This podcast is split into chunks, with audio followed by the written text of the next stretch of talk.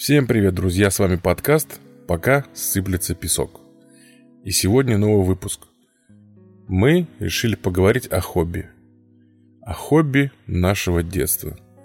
То, что мы любили делать, то, чем мы занимались. В наше свободное время. Свободного времени было полно, и занимались мы массой вещей. Когда я готовился к этому выпуску, я ошибочно предполагал, что у молодежи сегодня хобби нет. Хобби есть, только оно модифицировалось совершенно другие ипостаси. Ну, мы об этом поговорим чуть позже. Наша сегодняшняя тема – вспомнить, чем же мы занимались в детстве. Мне было бы э, очень интересно узнать, Леш, что скажешь по этому поводу? Это огромный список, но давай я начну тогда с своего личного. Моим хобби в детстве было фотографирование, фотография как таковая. Приобщил меня к этому дед. Он подарил мне свой э, старый фотоаппарат, он назывался «Зоркий». Он себе купил «Зенит», а мне вот этот подарил. Мои друзья, два брата, Нарцовы Серега и Андрей, привет им.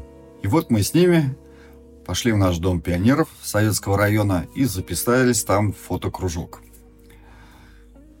Причем вот о положительных моментах того советского времени можно сказать следующее. В чем это заключалось? Я, к сожалению, не помню, как звали эту женщину, которая руководила этим фотокружком.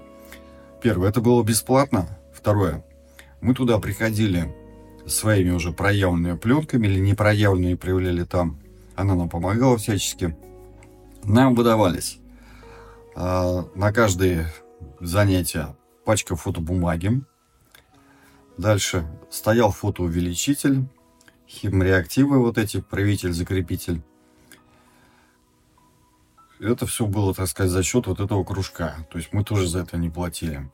Дальше. Нас вывозили на фотосессии. Ну, не, это сейчас как-то фотосессия звучит, когда там мальчик с девочкой где-то там в поле ходит, их фотографируют. А это было другое. Что-то типа экскурсии. То есть Казань у нас как и раньше, была красивым городом с массой эклектичной архитектуры и так далее. И вот автобус забирал нас от Дворца пионеров и привозил в центр. И вот по центру мы гуляли и фотографировали под чутким руководством. То есть нас вот потом уже учили, как компоновать кадр и так далее. Не могу пройти мимо, вставлю свои пять копеек. Я тоже очень любил заниматься фотографией. Дело в том, что у меня, у папы был шикарный фотоаппарат, который ему подарили на окончании института «Зенит». Надо отметить, что э, по мировому рейтингу такие фотоаппараты, как «Зенит», очень хорошо ценились. Во-первых, оптика. Некоторые модели были полуавтоматические, с настройкой и прочими делами.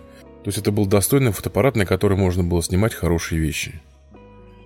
Если у тебя была э, фотосекция, фотоклуб, у меня все это было более спонтанным. У меня был сосед, который занимался фотографией, у которого был фотоаппарат смена, был фотоувеличитель, и вот, глядя на него, мы сначала вместе на его фотоаппарат фотографировали, занимались всеми этими делами. Я просил у отца фотоаппарат, но мне его не давали. Почему? Вещь дорогая. И спустя там полгода, наверное, когда родители увидели, что я действительно фотографирую, что у меня фотографии получаются. Ну, худо-бедно какие-то зарисовки стали появляться. Мне выдали фотоаппарат с условием, чтобы я как бы аккуратно с ним возился. И вот началось, конечно, чудо. У меня был свой фотоаппарат, и я мог снимать все, что угодно. Проблемы того времени был дефицит. Нельзя было просто купить пленку, хорошую пленку. Нельзя было просто купить бумагу, Фотоувеличителя у меня своего не было, мы так его не приобрели. Так что вот это хобби у меня было спонтанным. То есть, как только появлялась у меня закупка, а, пленка, бумага, я, значит, брал фотоаппарат, делали снимки, и вот мы ходили. Но я до сих пор храню свои снимки, которые я делал. На каком-то форуме есть аватарка э, с фотоаппарата, который я сам снимал. Селфи такой был у меня. Это ты там в школьной форме и в пионерском галстуке, если я не ошибаюсь. Это или нет? Это из той же серии, да, похоже. Я там другая. А где-то на даче с какой-то херней на плече, типа молотка или лопаты? Да, да, да, да, да, да, да, да, да, да. Кстати, нужно отметить, что в этом кружке мы были, естественно, не единственные, а занималась там одновременно. То есть там был такой большой зал и куча вот этих вот кабинок с фотоувеличителями, где печатали фотографии. Одновременно за каждое занятие нас приходило человек 30 с разных вот этих школ, окружающих вот этот вот дворец пионеров. То есть это было таким довольно массовым увлечением. Плюс еще момент доступности, относительный, конечно же. Это сейчас, допустим, фотографировать ну, легко и просто на мобильный телефон. А это же целая история. То есть это нужна была первая пленка, фотобумага, и дальше химикаты вот эти. Но нас спасало то, что в Казани все это дело выпускал наш завод Тасма. То есть фотобумагу. Я могу ошибаться, вот выпускал он химикаты или нет, да, были. Выдержка была, фиксаж был, Тасма. Ну, то есть пленку и фотобумагу они выпускали. Причем, честно признаться, она на самом деле среди вот крутых профессионалов она вообще такая... не котировалась, да. Б- было выгоднее подмосковные брать. Я не помню, это фабрика, но в основном все брали подмосковные. Сфема. А я, кстати, позже, между прочим, у меня есть один хороший знакомый, у него там работал отец. Причем он работал после института, он там проходил практику и все такое. И по распределению туда попал. И вот у него я выяснил, в чем был прикол. Почему же там не так все хорошо получалось. Технологически, как делается фотобумага и фотопленка? На них в жидком виде наносится вот этот вот слой. Но дело все в том, что он должен быть очень-очень тонким. А для того, чтобы был очень тонким, нужна такая специальная панель с дырочками, через которые эта жидкость капает. Но эти дырочки должны быть очень тонкими. А их нужно, соответственно, высверливать очень тонким сверлом при изготовлении этого станка. И, к сожалению, это была очень большая проблема. Не было вот этого оборудования, не было элементарных тонких сверл. Что хотел отметить про фотографию? Ты сказал, что сейчас фотографировать очень легко и просто. Раньше фотография – это было таинство – когда ты покупал пленку, ты знал, что у тебя 24 кадра, и ты планировал что и как. Просто так щелкнуть небо или что-то еще ты себе не мог позволить. Потому что каждый кадр – это деньги, это копеечка, которую ты должен заплатить. И к фотографиям готовились. И если ты говорил, что «мама, я мне пленка, завтра фотографируемся», я говорил, почему завтра? Потому что мама должна была выбрать, что одеть, прическу, макияж, и только потом фотографироваться. Это было целое таинство. Идти фотографироваться или фото в гостях. Фотографией ведь и сейчас увлекается молодежь. Я очень много видел талантливых снимков. Смотришь шикарные такие, видно, глубокие снимки.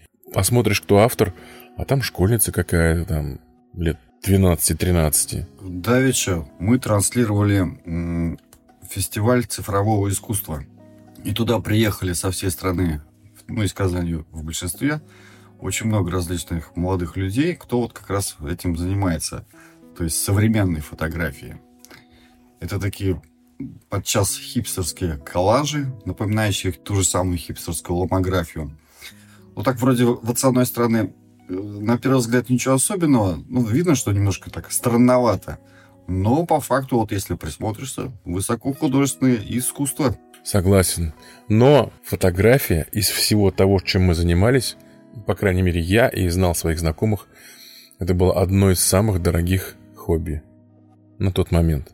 Я понимаю, что кружки, секции, всегда это можно было выйти из положения. Но иметь свой фотоаппарат дома, иметь свой фотоувеличитель, иметь запас пленки, прочим оборудованием для проявки. Это все требовало больших-больших средств. Теперь про хобби. Вот я расскажу свою ситуацию, а ты мне расскажи свою. Когда мы ходили в дворец пионеров, там же все как бы доступно было, то есть можно было ходить по коридорам, заглядывать в кабинеты, и там кружков была действительно масса.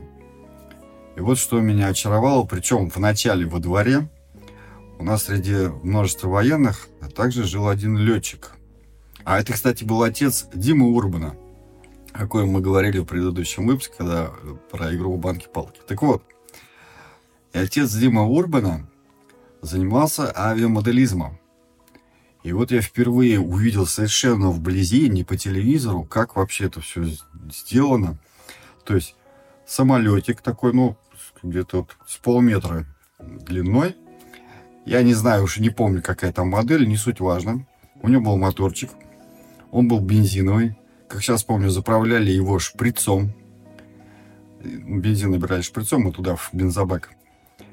И он летал я вот сейчас не очень помню про систему управления, как она осуществлялась, но тоже что-то какая-то сложная штука.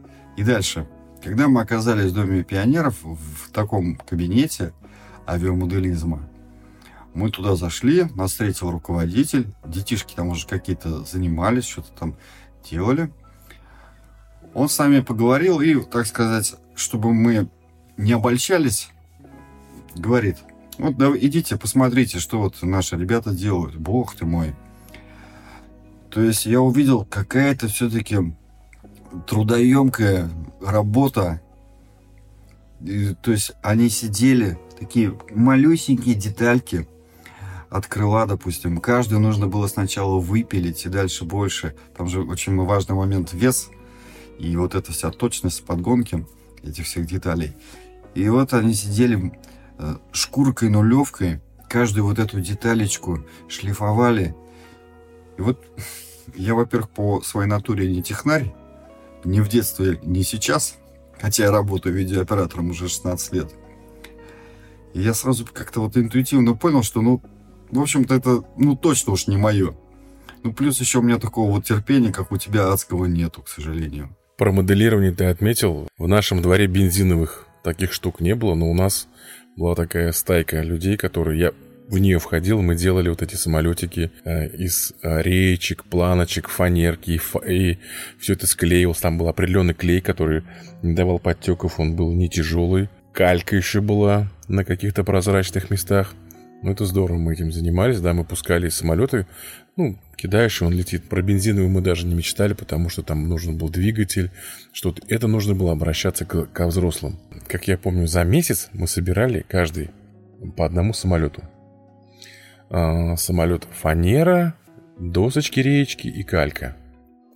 И у него был пропеллер, вентилятор, а, такой, который ты кидаешь, и он на резинке, там был такая жгуты медицинские, резинки, натягивались. Ну, в общем, такая вот нехитрая тема, но они летали. Вот здорово было.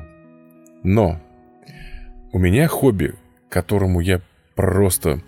Я благоговейно до сих пор к этому отношусь, а в детстве тем более, это была радиотехника. Ребята с паяльником в руках, э, не 90-е годы имеется в виду, а вот в нашем детстве, мальчики, которые умели паять и что-то делать, в моих глазах это просто были самые уважаемые ребята во дворе. И даже когда стали старше, когда уже была школа, 7-8 класс, когда появились магнитофоны, именно эти парни могли сами дома сделать невероятную вещь. Цветомузыку. Ты представляешь цветомузыку? То есть ты включал магнитофон, и у тебя четыре фонарика, вот это вот э, желтый, зеленый, красный, си... вот они мигали под музыку. Это была фантастика. Они могли собрать радио, они могли э, какие-то... Были даже попытки сделать э, передатчик между домами, но что-то там у них не получилось. До сих пор я не могу паять. Да, я могу что-то как-то э, один проводок к другому прикрепить, чтобы они как бы сигнал передавали. Но что-то серьезное спаять у меня вообще никак не получается. У тебя же наверняка были парни, которые занимались этим. Да, они тоже были. И вот, например, конкретную работу одного из них я помню. Он сделал такую маленькую платочку, звуковую, как я понимаю, которая что делала? Вот Тогда были обычные дверные звонки с таким противным очень звуком, таким резким. Обычно это в кино так отражается про какие-то там сталинские времена, когда в коммуналке этот звонок звонит.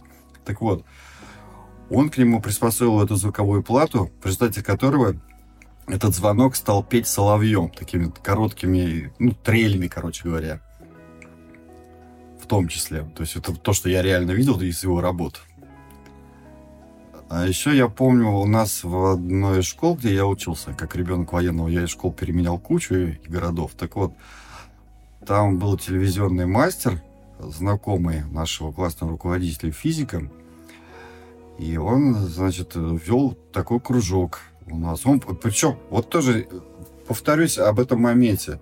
Ни с кого не брали ни копейки денег. Мужик, телевизионный мастер, бросал работу, хотя в то время, насколько я помню, это было выгоднейшее, ну не то что бизнес, то есть этих заказов было завались. Телевизоры советские ломались исправно. Вот. И то есть он приходил, ну, по-братски, по-дружески к своему... Они то ли одноклассники были с нашим физиком, то ли что, не суть важно. Он приносил с собой первое, детали кучу вот этого всего припоя оловянного, кислоты, там, канифоли. Дальше э, усаживал вокруг себя этих ребят. И вот им показывал, как чего. Ты сказал про телевизоры, и я вот сразу вспомнил то, что забыл сказать про этих ребят, радиотехников. Чем у них все это закончилось, и как бы а, кем они стали в будущем. А в итоге в восьмом-девятом классе к нам пришли... А, помнишь такую организацию ДОСААФ? Да-да-да. В Советском районе такое было массивное здание, оно и сейчас есть. И там открыли кружок, секцию, я не знаю, как это называлось, но это было в рамках ДОСАФа. Из школьников готовили, ты не поверишь, ремонтников телевизоров. И говорили, ребята, приходите к нам, 8 месяцев учитесь, потом идете, работаете, ваша зарплата 130 рублей. И все парни с паяльниками подумали, а почему бы нет, и ушли. И ты представляешь, вот к концу школы паренек, твой одноклассник, мог ремонтировать телевизор. И реально ребята оставались, работали, зарабатывали, но там началась другая беда. Появились импортные телевизоры. И все вот эти знания, платы, они были совершенно все по-другому. И потом пошло уже все, все знания оказались не совсем полезными. Но опыт, который вот они, мне кажется, получили в жизни, пригодится однозначно. Ну да, тогда все-таки было время рукастых мужчин. То есть таких самоделкиных действительно, ну, я думаю, в каждом дворе, в каждом доме один такой очень важный человек был обязательно. Кстати, я проводил анализ, мне было интересно, что самое популярное было э, в нашем детстве, какое хобби. И оказалось, что самое популярное это было коллекционирование. Коллекционировали в наше детстве все. Но больше всего, мне кажется, собирали марки. Нет? Как считаешь? Тут очень важный момент отмечу, между прочим. Ты вот сказал, что фотографирование и фотографии были делом таким затратным и дорогим. Вот мои проблемы было то, что выпросить у родителей какие-нибудь 5 рублей на марке, это было целая история. Потому что марки действительно, во-первых, стоили дорого. Они же продавались, если ты помнишь, такими комплектами. Самые дешевые, насколько я помню, были чехословацкие марки. Нет, самые дешевые марки были на почте, которые стоили полторы-две копейки. Но они, конечно, никакой цены не имели, и как бы для нас, для коллекционеров ценности особой тоже не было. А марки были гашенные, не гашенные, то есть вот такие штуки были. Плюс еще ведь момент, э, просто так марки собирать тоже было не камильфо, то есть надо было, если все по-правильному, купить так называемый кляйсер, это такой массивный альбом. У меня их было, кажется, два, вот, ну, не больше, потому что они стоили тоже не кислых денег, рублей 10. Или блоками. Например, э, покупаешь блок там, чехословацких тех же марок про какой-то город, а ты собираешь, например, машинки, а он собирает самолеты. И вот на твоих марках есть машинки, а на его марках самолеты. И вы меняетесь. Вот у нас как-то так было. Я понимаю, что это не совсем серьезно, наверное. Вот в моем случае у меня не выходило по какой-то определенной тематике собирать, потому что вот купишь ты этот сет, и вот все, что есть, просто рассовываешь по вот этим страницам. Вот, да, действительно, здесь у меня машины будут, здесь э, живопись, а потом там же были серии коллекционные. Если я не ошибаюсь, они вот такого синеватого цвета, в таком стиле единообразно были сделаны. Э, всякого рода юбилейные даты причем личностные. То есть там Витус Беринг. Вот почему-то Витуса Беринга я запомнил более чем, видимо, за имя. Э, то есть всякие исторические персонажи российской действительности прошлых времен. Я людей не собирал, я их не помню. У меня были машины и самолеты. Вот это я точно помню. Собирал машины и самолеты. это все могло быть и продолжаться только с поддержкой родителей. А, ты говорил, что не давали деньги. У нас был разговор такой. Если мне нужны марки или что-то еще, мы идем с родителями и их покупаем. Ну, родители смотрят на цену, то, что это действительно марки хорошие и могут мне купить.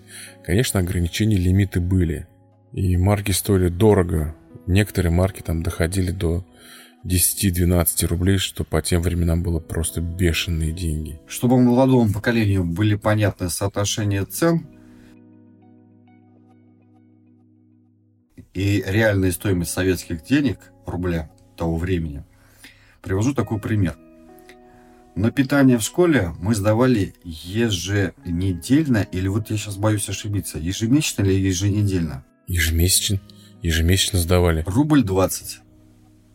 У вас так было или нет? Мы сдавали какие-то мелкие деньги, я помню, бумажки, какая-то мелочь, какую, какую цифру я не помню. Вот, вот, вот рубль 20 у меня в голове сидит, но месяц это был или нет? Ну, по-моему, все-таки месяц. Месяц, если была неделя, мы бы запутались. У нас это была староста девочка, у нее был такой журнал, и она таким красивым почерком писала. В то же время марки, например, так называемый блок, то есть такая большая марка, в середине маленькая, он легко стоил рубль 50, даже больше там. Рубль 50 это минимальная цена. Э, то есть блок мог стоить 5 рублей, 10 и выше. Мы брали марки сначала подешевле. Надо отметить, что были марки за 40 копеек и за 60. И сеты были подешевле еще. Надо отметить, что не все марки стоили так дорого. А еще, я не знаю, как ты, но я коллекционировал значки. Каким образом? У меня мама не часто, но иногда ездила с учениками на всякие поездки. Помню, у них самый крутой тур, это было, причем они, помню, уезжали в Новый год. 31 декабря. Тур по Золотому кольцу России. И вот с каждого города, и даже я помню, это были, в том числе, по-моему, они потом поехали в украинские города. Она привезла в итоге из каждого города по значку. У меня была такая на стене, значит, натянута ткань черная. И вот туда я эти значки прикреплял. И тоже так же по тематике. То есть в основном это были города, но там были и другие, посвященные событиям. Тогда же, если ты помнишь, естественно, все знают, была Олимпиада 80, а ей было посвящено огромное количество продукции, в том числе и значков, и марок. Знаешь, про значки я что вспомнил? Ни я, никто из моих близких друзей во дворах никто не собирал значки, никто не коллекционировал значки. Но э, в институте я познакомился с одним товарищем, и как-то второй или третий курс я зашел к нему домой. Ну, по-приятельски что-то. И я зашел и увидел стену. Вот как ты говорил, это была ткань какая-то плотная, я не знаю даже из чего она, как она сделана, как она называется. И вот на ней была просто я не знаю, как россыпь этих значков была. Я стоял большими глазами, я говорю, «А что это? Он говорит, да, увлекался в детстве. И до сих пор у него эта коллекция висела, я просто был шокирован. Когда в таких больших количествах они разбиты по тематикам, а они еще ухожены, эти значки, то есть как бы значки могут со временем покрываться такой... Патиной или, или чем? Да, да, да, да не пыль такая, патина такая, тускнеть. Там это все натирается, все до блеска, все просто переливается. Но сами как-то вот у нас во дворе почему-то, и как-то я не помню даже почему, никто не собирал, никто не коллекционировал. Вот скажи, Адель, а что собирали девочки в вашем детстве?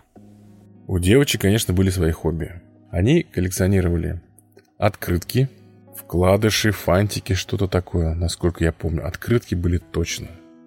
Хотя, знаешь, может быть, что-то еще было, но я... Я вот только про это знаю. Про фантики и вкладыши, тут уже вот... Э, да, я соглашусь с тем, что девушки в основном собирали открытки. А, значит, вот как дети военных, у некоторых из нас, э, ну, у единиц, конечно же, там мало этих людей было, отцы служили в Афганистане. И не часто слали посылки оттуда. То есть на рынках они покупали все, что угодно из всякого такого модного дефицита в Советском Союзе. И в числе прочего жвачки Турбо. И вот целыми блоками они их присылали, и в этих жвачках Турбо были вкладыши. Причем на такую мужскую тему. То есть вот пацанам было вообще очень в кайф собирать.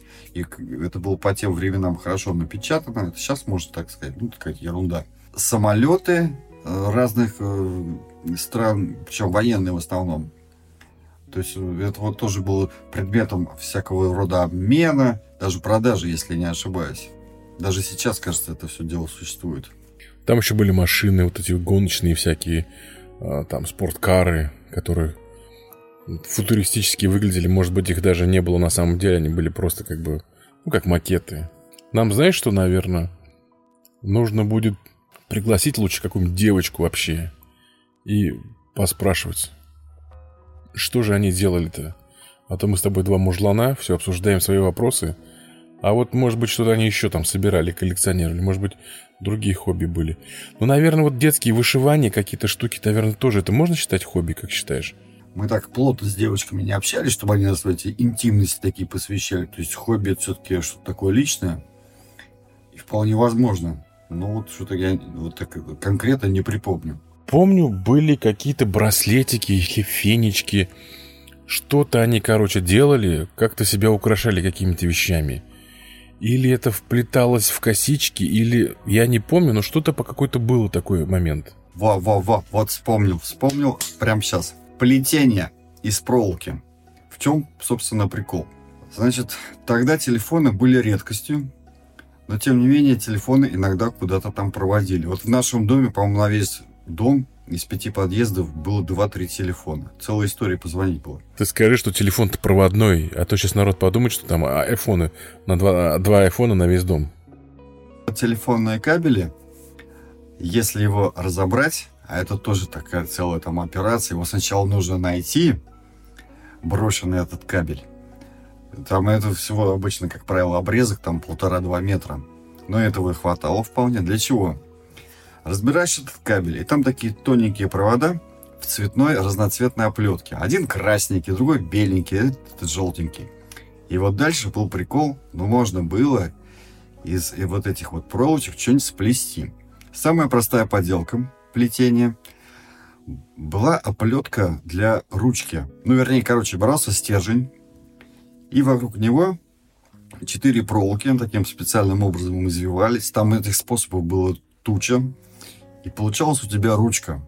И было понтом сплести себе такую ручку, припереться с ней в школу и писать.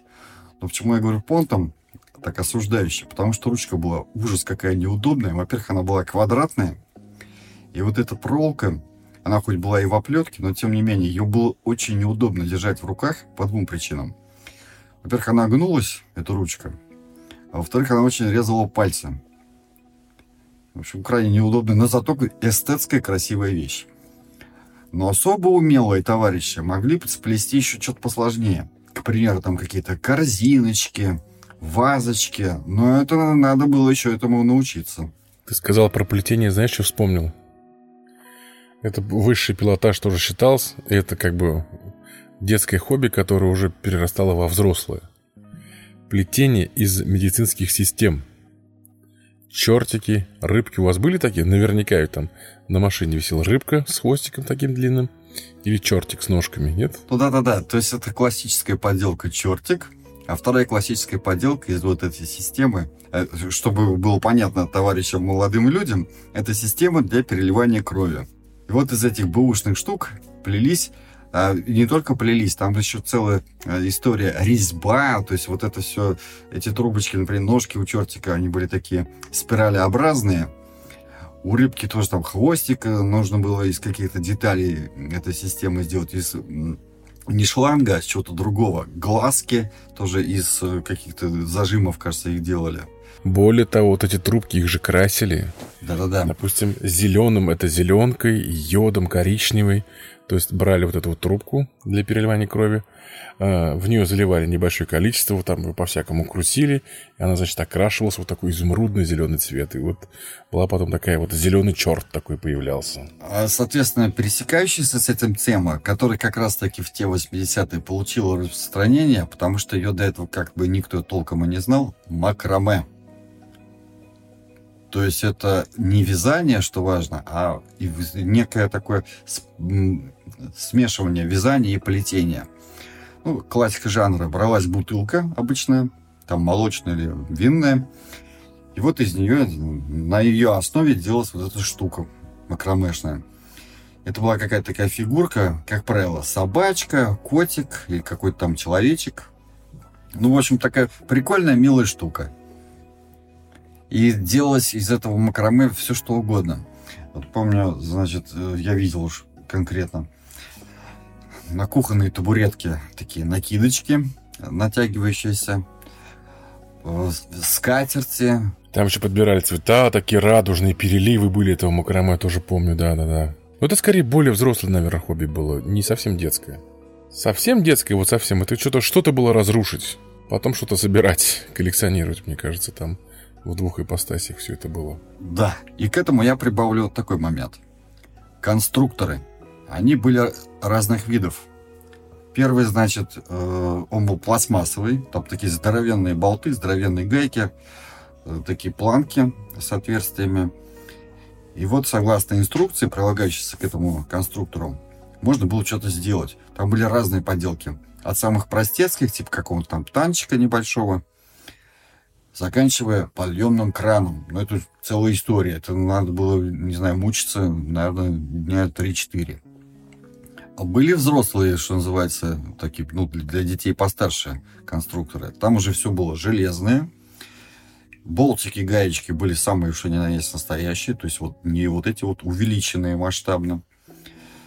Дальше. Там даже были электромоторчики. Я помню, мне такой конструктор подарили. Там, значит, была батарейка, электромоторчик. Можно было что-то такое собрать, что двигалось.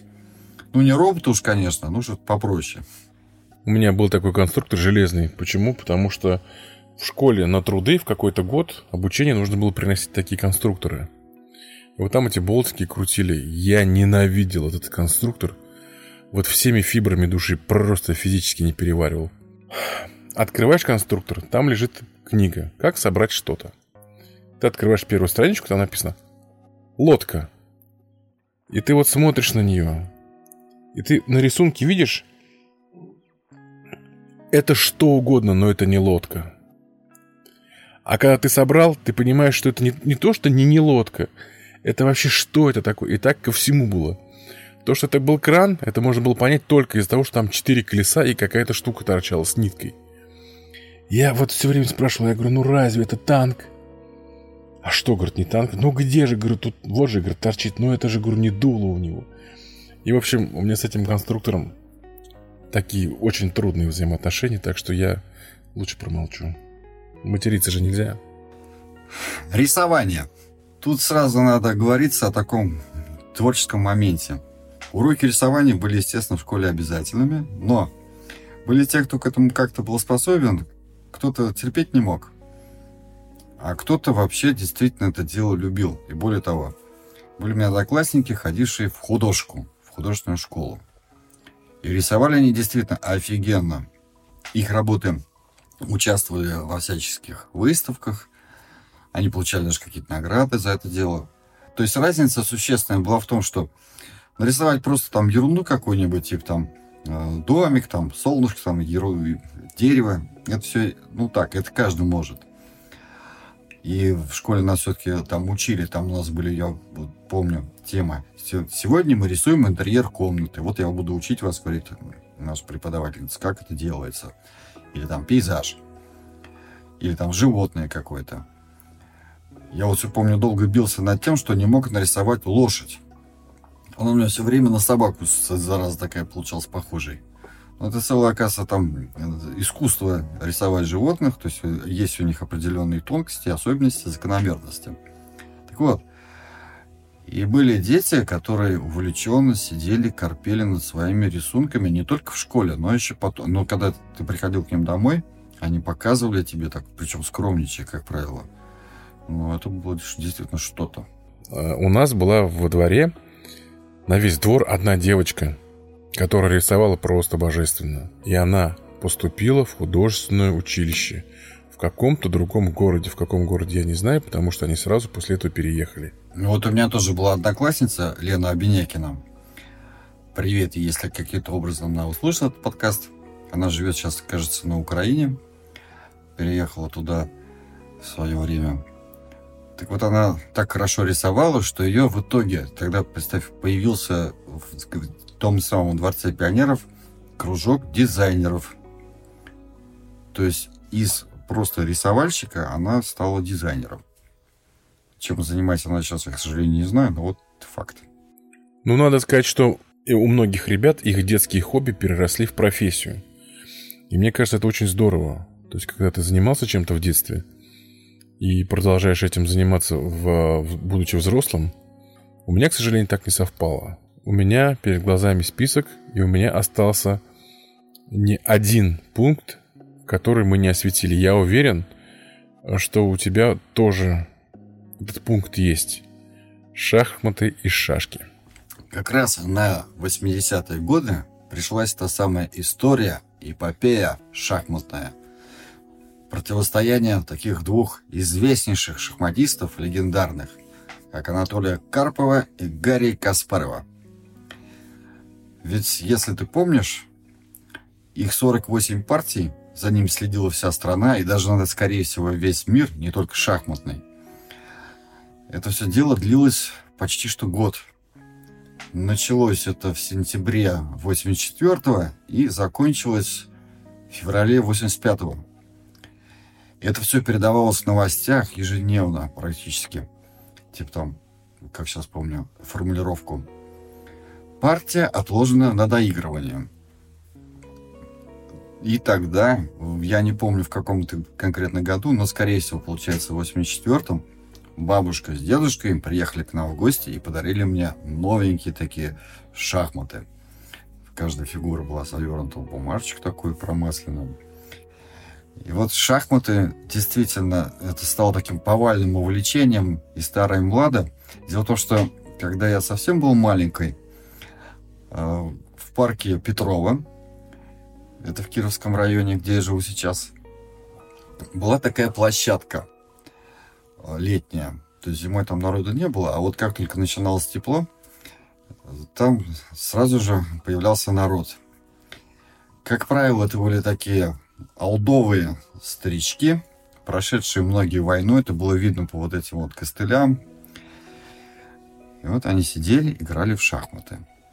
Как мне потом так это по секрету сообщили, играют на самом деле тут на деньги. То есть обычно играли от рубля до трех, и вот два противника скидывались по вот этой купюре, по рублю или по трешке, клали их под доску и начинали свой матч, свою партию. Молодые люди до 84 -го года в шахматы как-то играли не особо. Так вот, а когда это же были тем более два молодых шахматиста, особенно это касалось Гарри Каспарова, который бросил вызов товарищу Карпову. И вот все появились шахматы в продаже такие маленькие, если помнишь, на магнитиках. Играли в электричках, в школе на подоконниках. Или вообще там под партой. Я, наверное, этот выпуск э, подготовил только для того, чтобы рассказать эту, эту историю. В шахматы я не любил играть. Сейчас мне не очень нравится. Но в детстве мне показались они слишком перегруженными, слишком сложными вот этими всеми ходами, эндшпилем, нюансами, все, в общем. Но я любил играть в шашки. Будет сейчас звучать, конечно, что я выпендриваюсь, но на самом деле это было так. В возрасте от 5-6 лет, 5-6, 5, 6, 7 лет я мог обыграть практически любого взрослого. В дворе или где-то там вот, где мы пересекались. И вот была такая история. Мы поехали всей семьей первый раз на юг. Город Евпатория, Черное море, все здорово.